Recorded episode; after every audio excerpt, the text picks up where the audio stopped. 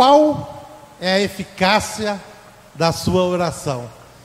Qual é a eficácia da minha oração? Qual é a eficácia da nossa oração? Eu gostei quando a Gabi citou de novo, né? Leu o Salmo 34, né? E até o 4 e citou de novo o 4, né? Que ele fala sobre a oração, né? E eu quero falar um pouco hoje sobre a oração. Amém? Obrigado, Deus abençoe vocês. Glória a Deus.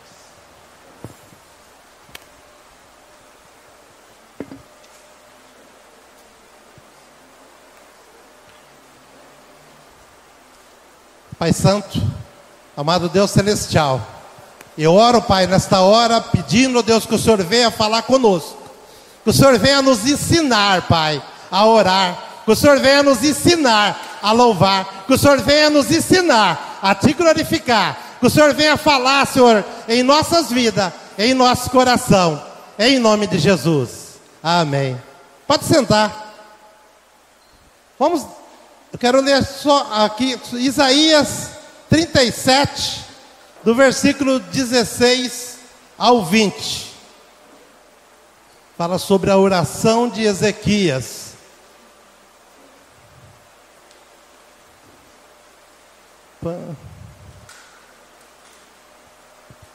Isaías 37, 16 ao 20.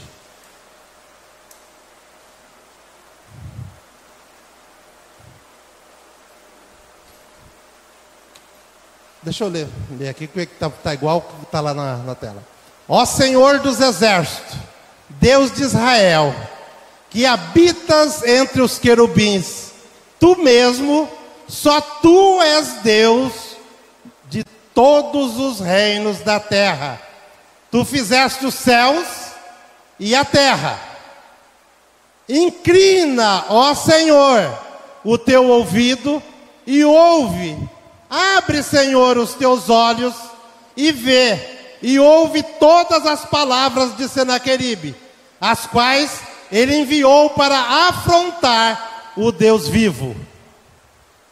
Verdade é, Senhor, que os reis da Síria assolaram todas as nações e suas terras, e lançaram no fogo seus deuses, porque deuses não eram, senão obras de mão de homens madeira e pedra, por isso os destruíram. Agora, pois, ó Senhor nosso Deus, livra-nos da sua mão, e assim saberão todos os reinos da terra que só tu és o Senhor. Amém? E você sabia que o mesmo Deus de Ezequias é o mesmo Deus que você serve? Amém? Então você pode orar a esse Deus, você pode clamar a esse Deus, você pode pedir a esse Deus e pode crer que Ele está ouvindo você, porque Ele é o Deus vivo. Amém? Ele não é o Deus das nações que foram destruídas. Nesse meio tempo aqui, até o povo de Israel, parte das nações de Israel, estava, tinha sido levado cativo para a Síria. Porque os, os reis de Israel não estava servindo mais ao Senhor. Os reis de Israel estavam servindo a Baal, estavam servindo a outros deuses, né? Mas Ezequias, ele colocou o seu coração em servir ao Deus Todo-Poderoso. Por isso ele teve a sua oração eficácia, né? Então nós também nós temos que colocar o nosso coração, a nossa vida na presença do Deus poderoso e deixar que ele cuida de nós. Amém? Tirar o eu de lado e deixar Deus na nossa frente, deixar o Senhor conduzindo cada passo da nossa vida e falar com Ele não como se fala com um tirano, mas falar com Ele como se fala com um pai. Amém? Porque Jesus ensinou isso para nós, né? Em Mateus, no capítulo 6, versículo 9 a 13, quando Ele ensinou a oração para os discípulos. Ele ensinou para a gente orar, Pai nosso que está no céu, santificado seja o teu nome. Ele ensinou a gente glorificar. Primeiro, antes de começarmos a pedir, ele ensinou a gente glorificar. Ele ensinou a gente pedir perdão para o nosso próximo. Ele ensinou para a gente poder receber, para a nossa oração ser eficácia. Nós não podemos estar de mal com ninguém. Para a nossa oração ser eficácia, nós temos que estar de bem com Deus e com o nosso próximo. Amém? Em muitos lugares, e por vários exemplos da, da Escritura, ensina a verdade da eficácia das orações do povo de Deus. Talvez a declaração mais clara dessa verdade seja encontrada em Tiago, no capítulo 5, versículo 16. Ele diz assim: Confessai as vossas culpas uns aos outros. Então, primeiramente, nós temos que confessar as nossas culpas uns aos outros e não ficarmos de mal um com o outro. Temos que estar um, ter um relacionamento primeiro com o nosso próximo para nós termos um relacionamento com Deus. Amém? Seguindo aqui. E orai uns pelos outros. Nós temos que orar uns pelos outros, confessar as culpas uns pelos outros, para que sareis. A oração feita por um justo pode muito em seus efeitos. Amém? Então a oração feita por você, você sendo justo, você tendo limpo, o coração tendo limpo, né? O salmista Davi fala: "Ah, que nós temos que levantar as nossas mãos limpas para o céu". Então nós não podemos estar em pecado. Primeiro nós temos que pedir, glorificar a Deus, pedir perdão do nosso pecado, perdoar o nosso próximo, porque a maneira que Jesus ensinou que nós somos perdoados quando nós perdoamos o nosso próximo. É, é, é pagamento com troco. Temos que perdoar o nosso próximo para podermos ter a nossa oração eficácia diante de Deus. Ah, como prova, Tiago cita né, o exemplo de Elias no dia de, nos dias de Acabe. Acabe foi um rei perverso, com uma rainha mais perversa ainda, né? Um rei que levou o povo a pecar, levou o povo de Israel à ruína, né? O, o rei Acabe. Mas naquele dia, naquele, naquele lugar, Deus levantou um profeta. Um profeta que era como eu e como você. Como uh, uh, ele fala aqui, Elias era homem sujeito às mesmas paixões que nós. E orando pediu que não chovesse. E por três anos e seis meses não choveu sobre a terra. E orou outra vez, e o céu deu chuva, e a terra produziu o seu fruto. Né, dos versículos 17 e 18, nesse mesmo capítulo né, de Tiago. Então, ele cita que Deus ouviu Elias, e ele cita que Elias não era um super-homem, que Elias era homem sujeito às mesmas paixões, era homem falho como eu, era homem falho como você, mas a sua oração foi eficácia diante de Deus. Deus, além de ouvir ele, de mandar, de parar de chover durante três anos e meio, sustentou ele com os corvos, levar. Isso aí para a ciência, gente, é totalmente como, como se, como corvos vai levar. É totalmente contrário isso daí. Mas o nosso Deus é o Deus que faz. Amém? O nosso Deus é o Deus que faz. É o Deus que faz uma virgem engravidar. É o nosso Deus, é o Deus que faz. É o Deus que faz, desse hino agora há pouco que cantou, faz ossos virar um exército.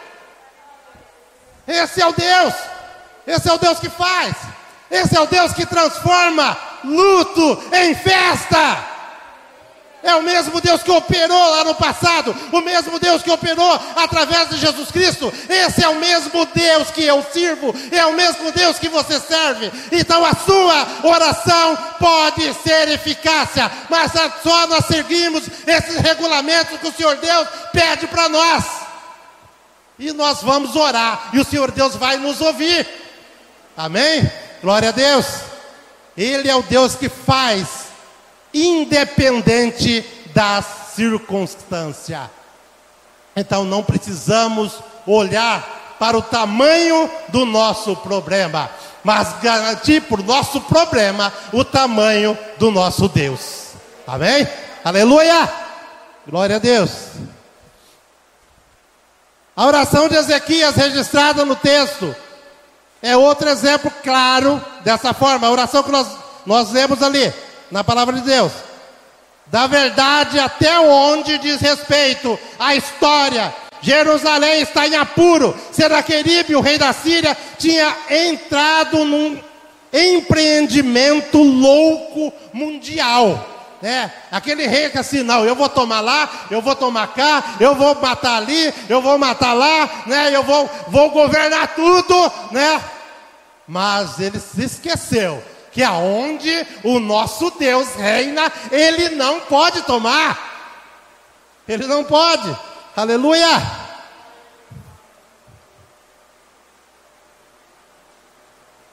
Glória a Deus. Jerusalém está em apuro. Senaqueribe, o rei da Síria, tinha entrado num empreendimento louco mundial, destruindo e subjugando várias nações. Ele tinha invadido Judá, tomado suas cidades fortificadas. Ele tinha invadido, tinha tomado, né? O, tava, o povo tatu estava tudo preso, não poderia sair, né? Mas ele não tinha entrado lá. Ele não tinha jogado nenhuma flecha lá dentro, né? De Laques, uma cidade principal, não longe de Jerusalém, ele enviou o emissário, Rabsaqué, para ameaçar Jerusalém, blasfemar o nome de Deus, e instar que o povo rejeitasse, né? pedir para que o povo rejeitasse a liderança de Ezequias e se entregasse aos assírios. E Ezequias ora a sua oração eficaz. Né? Ezequias faz essa oração. Ezequias manda pessoas ir falar com o profeta Isaías, depois ele próprio, né? Porque depois aqui uh, manda uma carta, uma carta abusiva, né? Uma carta abusiva para Ezequias, blasfemando do nosso Deus. Ele não sabia o que tinha pela frente. Amém? Ele não sabia o que tinha pela frente. Eu gosto e falo desse Deus com toda a autoridade, porque esse Deus, ele mudou totalmente o curso da minha vida. Ele mudou totalmente o curso. Mediante o mandamento de Ezequias, os sacerdotes e levitas se reuniram em Jerusalém. Ezequias ele foi um rei muito zeloso para a obra de Deus. Ele foi um rei muito zeloso. Ele tirou os altos, ele tirou uh, os lugares que as pessoas adoravam outros deuses. Ele mandou derrubar os deuses de Baal que tinha. Ele tirou, ele acabou com tudo lá, né? E ele refez o sacerdócio lá em Israel. Ele refez com toda a autoridade. Então, ele, está, ele tinha algo importante né, para apresentar para, o, para Deus. Eles tinham purificado os templos e por meio de oferendas tinha novamente consagrado o mesmo ao serviço de Jeová. Após um longo período de negligência, Judá tinha novamente celebrado a Páscoa. Eles ficaram muito tempo sem celebrar a Páscoa, aquela ordem que Deus deu, Deus deu para eles lá no Egito, né? Aquela ordem lá. No dia que o povo saiu do Egito, que Deus deu aquela ordem para eles para celebrar a Páscoa. E eles já estavam, não estavam ligando mais para isso. Não estavam ligando mais para os mandados do Senhor. Mas Ezequias, ele veio e voltou a fazer isso daí. Tudo que o Senhor Deus tinha pedido, né? Judá tinha novamente celebrado a Páscoa. Isaías pensava que o reinado de Ezequias seria um pouco tranquilo para ele. Isaías estava até tranquilo, porque né, Isaías foi chamado para pregar para o povo, né, para o povo que estava afastado. O povo tinha voltado tudo, né, e tinha, Deus tinha levantado um rei que estava adorando o Senhor. Deus tinha levantado um rei que estava transformando tudo ali, né? Mas mas isso não aconteceu, pois Judá agora enfrenta um terrível julgamento na forma de Senaqueribe, né? Senaqueribe, ele pensava que ele podia destruir uma nação que não tinha Deus. E ele pensava também que o nosso Deus, nosso Deus também não podia fazer nada pelo povo. Mas o nosso Deus é o Deus que faz, é o Deus que fez e o Deus que fará na minha vida e na sua vida. Amém? Ele continua de pé. Jesus Cristo é o mesmo ontem, hoje e eternamente. Amém? Então, ah, você pode glorificar como no passado, você pode glorificar hoje no presente, e você pode preparar a sua vida, porque Jesus está voltando, e nós temos que estar preparados. E hoje o templo, no templo que é você, tem que estar preparado.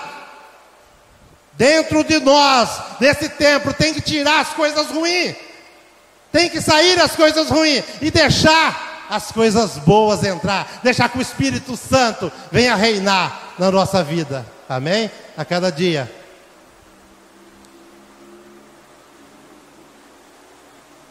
O rei da Síria com seu exército gigantesco, um exército gigantesco, tá?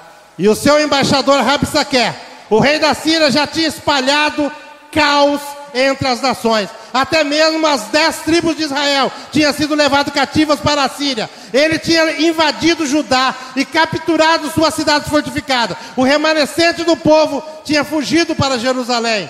Sua última fortaleza e esperança final era a cidade de Jerusalém. Então, o povo que temia o Senhor, né, aquele remanescente, aqueles que não serviram a outros deuses, eles fugiram para Jerusalém, porque sabia que lá tinha um Deus que estava operando. Lá o povo tinha voltado a adorar ao Deus Todo-Poderoso. E agora lá de Líbina, Rabissaque envia uma carta ameaçadora e blasfema. Né? Ele dizia que Deus não podia livrar Jerusalém das mãos do rei da Síria. Ele cita as vitórias que teve sobre outras nações do mundo. Ele diz que o poder do mundo, que Jerusalém seria totalmente destruída. Ezequias reage à fé. Né?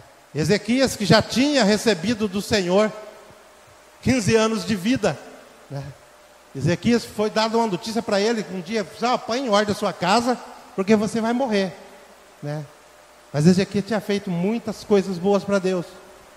E o Senhor Deus deu 15 anos de vida a mais para ele. Mesmo o mesmo profeta que levou a notícia que ele ia morrer, teve que voltar para trás e falar para ele que ele ia viver mais 15 anos. Amém? Então, é o mesmo Deus que muda a circunstância, o mesmo Deus que muda a direção da minha vida e da sua vida. Amém? Glória a Deus. Seguindo aqui. Ele reconhece né? Ezequias quer que o Senhor leia a carta, né? ele pega essa carta de Rabsaque, essa carta com blasfêmia, ele leva para o Senhor, ele levanta para o Senhor, e ele reconhece que é fraco, ele quer que o Senhor leia a carta, ele reconhece que é fraco, que ele é sozinho contra o rei da Síria, portanto ele traz o problema ao Senhor e derrama o seu coração em oração. Amém?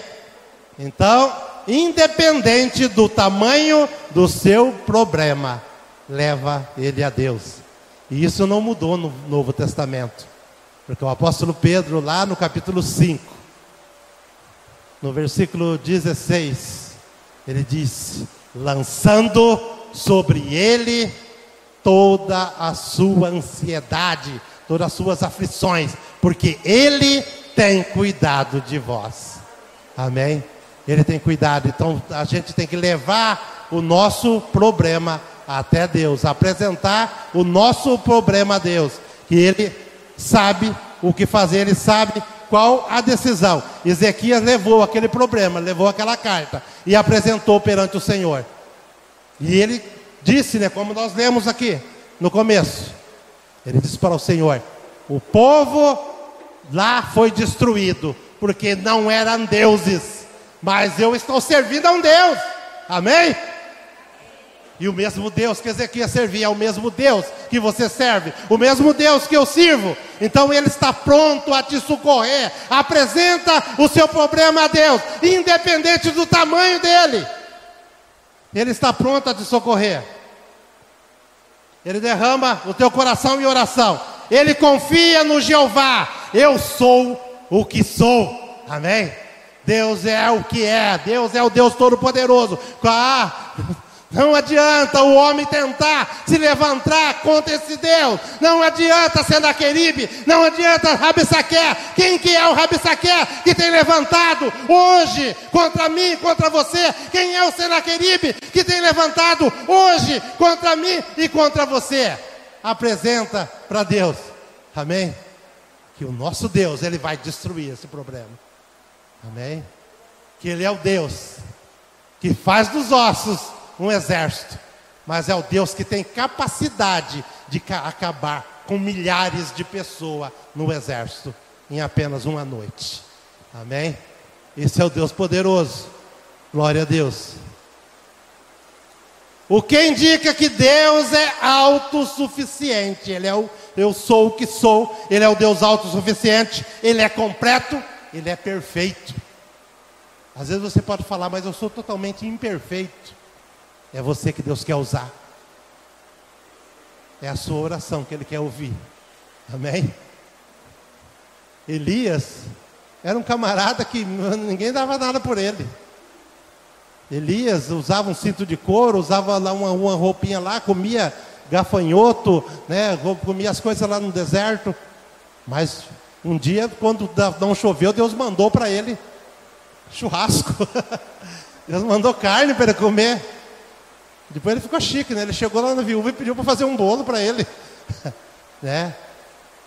Esse é o mesmo Deus que supre as suas necessidades, independente se você é perfeito ou é imperfeito, Ele é perfeito e é o que vale. Amém? Glória a Deus. Ele é perfeito em si mesmo e que Ele é o Deus eterno, cujos dias não têm princípio e cujos anos não têm fim. Eu sei que se Jesus não voltar, eu sei que tem uma eternidade esperando para mim lá na frente. Tem uma eternidade esperando para você lá na frente. Que esse Deus poderoso, esse Jeová Jiré, esse Jeová Nissi, esse Jeová Rafá, esse Deus que pode todas as coisas, enviou seu filho Jesus Cristo para pagar a minha dívida e pagar a sua dívida, né? E comprou a eternidade para nós, para que nós pudéssemos viver uma eternidade. Independente de quantos dias nós vamos viver aqui na terra, nós sabemos que depois nós temos uma eternidade para viver ao lado desse Deus Todo-Poderoso. Amém? Glória a Deus. Malaquias capítulo 3, versículo 6 diz assim: Porque eu, o Senhor, não mudo, por isso vós, os filhos de Jacó, não sois consumidos. Porque Deus ele não muda. Ele prometeu a promessa que ele fez para Abraão. Ele cumpriu essa promessa. A promessa que ele fez para Isaac. Ele cumpriu essa promessa. A promessa que ele fez para Israel, para Jacó, Israel, que é o mesmo. Ele tem cumprido essa promessa. E essa promessa chegou até Jesus, que comprou a mim e comprou você. E hoje nós que estávamos fora do testamento, fazemos parte do Novo Testamento. Amém? E temos a eternidade, como eu já disse, paga por Jesus lá na cruz do Calvário. Então, a única coisa que Ele quer que nós vivamos aqui na terra como se nós já estivermos na eternidade. Amém? Ezequias conhece a verdade. Ele sabe que o Deus é o Jeová dos exércitos, que é o único Senhor soberano e todo poderoso. Lembra-te, Senhor, do teu pacto, da tua causa e confirma o teu nome. Aqui Ezequias orando para o Senhor, para o Senhor lembrar do pacto. Qual pacto? Eu acabei de citar as promessas que ele fez para Abraão, as promessas que ele fez para Isaac, a promessa que ele fez para Jacó: em ti serão benditas todas as famílias da terra. Amém? Em ti serão benditas. Eu faço parte dessa promessa. Você faz parte dessa promessa. Porque Jesus, da descendência de Abraão, veio e tirou a minha imperfeição e colocou naquela cruz lá, levou nas costas ali a minha imperfeição, a sua imperfeição, para que hoje eu pudesse ter uma oração eficácia, hoje eu pudesse falar com o Pai, como Moisés falava face a face, nós não podemos falar face a face, mas nós podemos falar e sentir a presença desse Deus Todo-Poderoso. Amém? Glória a Deus. Deixa eu dar uma, uma olhadinha no.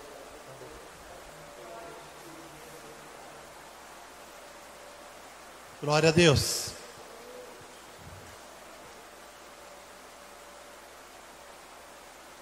Portanto, Deus é o Deus, ele afrontou do Deus vivo. Portanto, ó Deus, livra-nos da sua mão. Aqui ele estava fazendo a oração. Para que Deus venha, viesse livrar da mão de Senaqueribe, livrar da mão daquele exército que estava pronto para destruir Jerusalém. A nossa oração tem que ter propósito.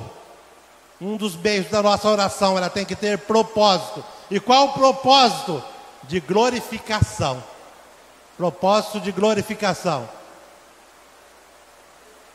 Muita gente chega na casa de Deus, muita gente busca a Deus, às vezes apenas para receber e depois esquece de agradecer. Como os dez leprosos que chegou em Jesus. Os dez foram curados. Apenas um voltou para agradecer. Jesus pediu para que o povo ficasse em oração, para que o povo ficasse buscando a Deus no templo.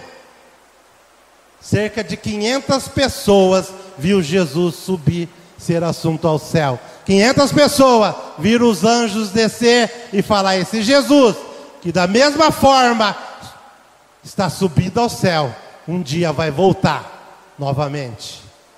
É apenas 120 pessoas estava no dia de Pentecoste e recebeu a promessa do batismo com o Espírito Santo. Aonde estavam as 380? Então a gente nós temos que reivindicar as promessas, mas estar no local, no lugar exato aonde para receber a promessa. Amém? Nós temos que pedir e esperar para receber a promessa. O interesse de Ezequias é que o nome de Jeová seja confirmado e louvado. Ele disse na sua oração: O que será do seu nome, Pai? Se esse povo entrar aqui e destruir, o que será? Eles estão, ele entregou ali o problema, o propósito ali, ele entregou na mão de Deus. Ele falou: está aqui, né? Eles blasfemaram, eles falaram que tu não é Deus, e agora, né? Está aqui, ele entregou para Deus, e, ele estava querendo glorificar a Deus, é o que nós temos que fazer, glorificar a Deus, amém? No começo e no final da nossa oração. O propósito último é que todos os reinos da terra possam saber que tu és o Senhor ele fala isso no versículo 20, né, que nós lemos. Que todos os reinos da terra possam saber que tu és o Senhor. Já fazia muitos anos que Deus tinha mandado as dez pragas no Egito, o povo já tinha esquecido daquilo, né? o povo não lia as escrituras, já tinha esquecido. Já fazia muitos anos que Deus tinha mandado maná no deserto, já fazia muitos anos que tinha saído água da rocha para o povo beber, o povo já tinha esquecido. Muita gente hoje tem provado da água, muita gente tem comido do pão e tem esquecido. Então nós não podemos fazer isso. Para que a nossa oração seja eficaz, nós temos que ter o propósito de adoração ao nosso Deus, o propósito de glorificação ao nosso Deus. Deus ouve a oração de Ezequias e concede o seu pedido ele envia um anjo ao campo dos assírios para matar 85 mil soldados em uma única noite. Aquele soldado que ia destruir Jerusalém, aquele soldado que iam destruir, Deus destruiu eles em apenas uma noite, sem precisar do exército de Judá, que estava lá dentro dos muros né? e sem precisar que ele saísse de lá. Então, independente do tamanho do seu problema, eu volto a falar: Deus é o Deus que faz, Deus é o Deus que faz, Deus é o Deus que faz, amém? Glória a Deus.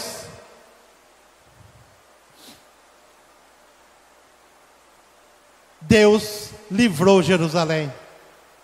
Deus está longe da oração do ímpio, tá? Deus, por isso que Tiago fala que nós temos que orar uns pelos outros, nós temos que confessar uns pelos outros, tá? Pedir perdão uns, uns com os outros, se nós magoamos alguém, pedir perdão uns com os outros, por, mas a oração eficaz e fervorosa do justo vale muito. Amém? Curva a sua cabeça. Pai Santo, amado Deus Celestial, nós queremos, Pai, aprender a orar.